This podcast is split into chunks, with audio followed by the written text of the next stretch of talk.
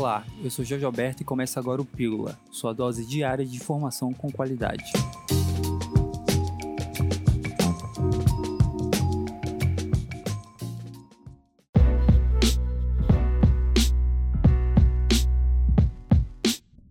Hoje pela manhã, os três comandantes das Forças Armadas, o almirante de esquadra Ilques Barbosa Júnior da Marinha, general Edson Pujol do Exército e o tenente brigadeiro do ar Antônio Carlos Moretti Bermudez da Aeronáutica, renunciaram conjuntamente seus cargos após a demissão do ministro da Defesa, Fernando Azevedo Silva, pelo presidente Jair Bolsonaro. A decisão foi tomada em reunião com o agora ex-ministro, os três comandantes e o atual ministro Walter Braga Neto. Todos reafirmaram que os militares não participarão de nenhuma aventura golpista, mas buscam uma saída de acomodação para a crise, a maior na área desde a demissão do então ministro do Exército, Silvio Frota, em 1977, pelo presidente Ernesto Geisel. A relação do presidente com os comandantes das Forças Armadas já havia sido desgastada ao longo da pandemia e recentes eventos políticos. A relação mais desgastada era com Pujol, comandante do Exército, que desde o ano passado tinha divergências na condução do combate à pandemia. Enquanto o presidente adotava uma agenda negacionista, o general reforçava as medidas de distanciamento social e medidas sanitárias nos quartéis. O presidente tentou removê-lo do comando sem sucesso por falta de apoio de Azevedo. Recentemente, cobrou uma posição crítica sem sucesso ao Supremo Tribunal Federal devido à restauração dos direitos políticos de Luiz Inácio Lula da Silva.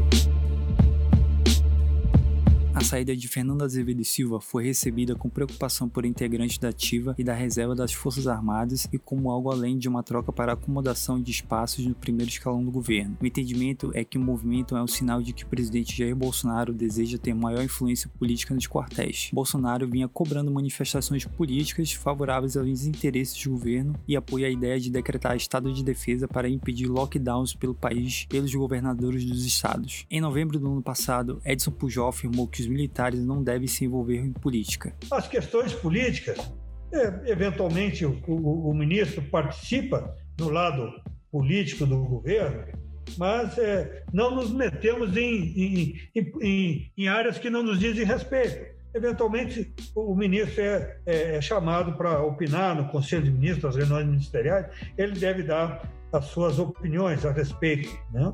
Particularmente aquelas que têm reflexo nas Forças Armadas ou na possibilidade de emprego das Forças Armadas. Mas, é, em nenhum momento, não queremos fazer parte da política governamental ou política é, do Congresso Nacional e muito menos queremos que a política entre no nosso quartel é, dentro dos nossos quartéis. Bem. Então, o fato de, eventualmente, militares serem chamados para assumirem cargos no governo ah, é, é, decisão exclusiva de, da, da, da administração do executivo. Esta é a primeira vez desde 1985 que os comandantes das três Forças Armadas deixam o cargo ao mesmo tempo, sem ser em período de troca de governo.